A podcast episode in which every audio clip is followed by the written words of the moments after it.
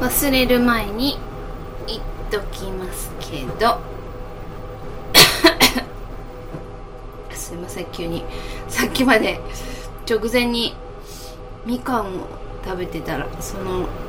みかんのあの筋がですね喉に引っかかっていきなり咳をしてしまいましたけど。お風呂上がりのみかんって美味しくないですか？この時期、えー、私がまだ本当にちっちゃくて赤ちゃんの頃に祖母がですね、えー、お風呂上がりに私を待ってて赤ちゃんって言ってももう離乳食始まってるくらいかな。みかんのあの、一房一房バラバラにしてくれて先っちょをこうちょろっとだけ切って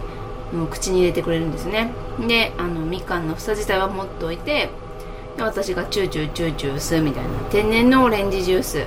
みかんジュースっていう感じでペロッと1個食べちゃうぐらいの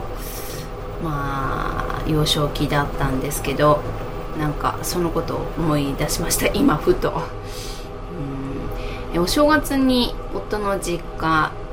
堺大阪の堺市に帰るんですけどその時にもやっぱりみかんが食べたいなと思ってみかん送るねってだいぶ前に連絡したら「みかんこっちで買っとくから」って言われたんですね。まあえっとママに。であと何送っとこうかなと思ってこの間メルカリで、えー、甘エビを見つけてですね。あこれお刺身にいいなと思って冷凍なのでとりあえず頼みたいけど、まあ、冷凍っていうことは、自分の家の冷凍庫も今パンパンで入らない状態で、まあ、ママの冷凍庫も結構いつもパンパンなのでちょっと甘エビ送りたいんだけど送っていいかなって聞いたら「えちょっと待って」って やっぱり「ちょっと待って」が入りましてうん冷凍庫のものをちょっとずつ使って、うん、それからまあならいいかなみたいな感じで。でついこの間 OK が出たので甘エビを送ろうと思ってポチッとメルカリでしたんですけど送り先がですね今自分の登録している住所しかダメなんですよね。結構メルカリって、まあ、いろんな厳しいものがあってちゃんと、うん、どういうのかな。まあいろいろ確認作業がきっちりしてたりとかちょっとでも怪しいことをするとこうなんか使用できなくなったりするっていうすごい監視が働いてるっていうんですかね、うん、ちゃんとまあ管理されてる。っていうサイトだと思うんですけど。でどうしようかなと思って。で住所変更どうするかっていうのを説明を見ると、まあ、自分の登録している住所を変えればいいみたいに書いてあったのであそれだけで大丈夫なんだと思って、えー、ただ、えー、名前を変えてしまうとやっぱりなんか引っかかるような気がして私の名前宛てで、えー、夫の実家に、え名前日を送ることにしたんですけど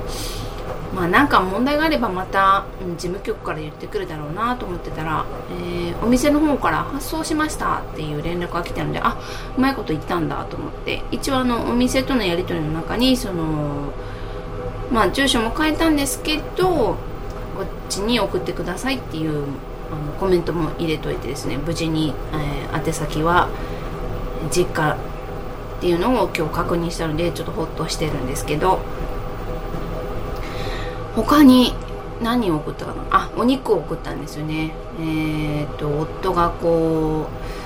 うちょっとずつ貯めたシールでもらえるなんかギフトギフトなんだろうギフトカタログかな？その中から、え、300g のこっちの方の東北の方のお肉を送っているので焼肉のお肉ですね。美味しい塩をかけて塩とわさびでちょっと焼いていただきたいななんて思ってます。あとあと何があったらいいんだろうとか思いながらでもいるのはまあ2日なのでそんなにね食べる機会もないかななんて思いつつでもあとはあれじゃないやっぱ和菓子がちょっと欲しいなって今思っていますけど和菓子なら日持ちするんでいつ気に入ったのがあっても送りつけといていいかななんて思っています。そうだ思い出した。和菓子をえー、考えようと思います。うん。そうね。ってことで 我が家の冷凍庫も整理していきたいと思います。それではまた次回に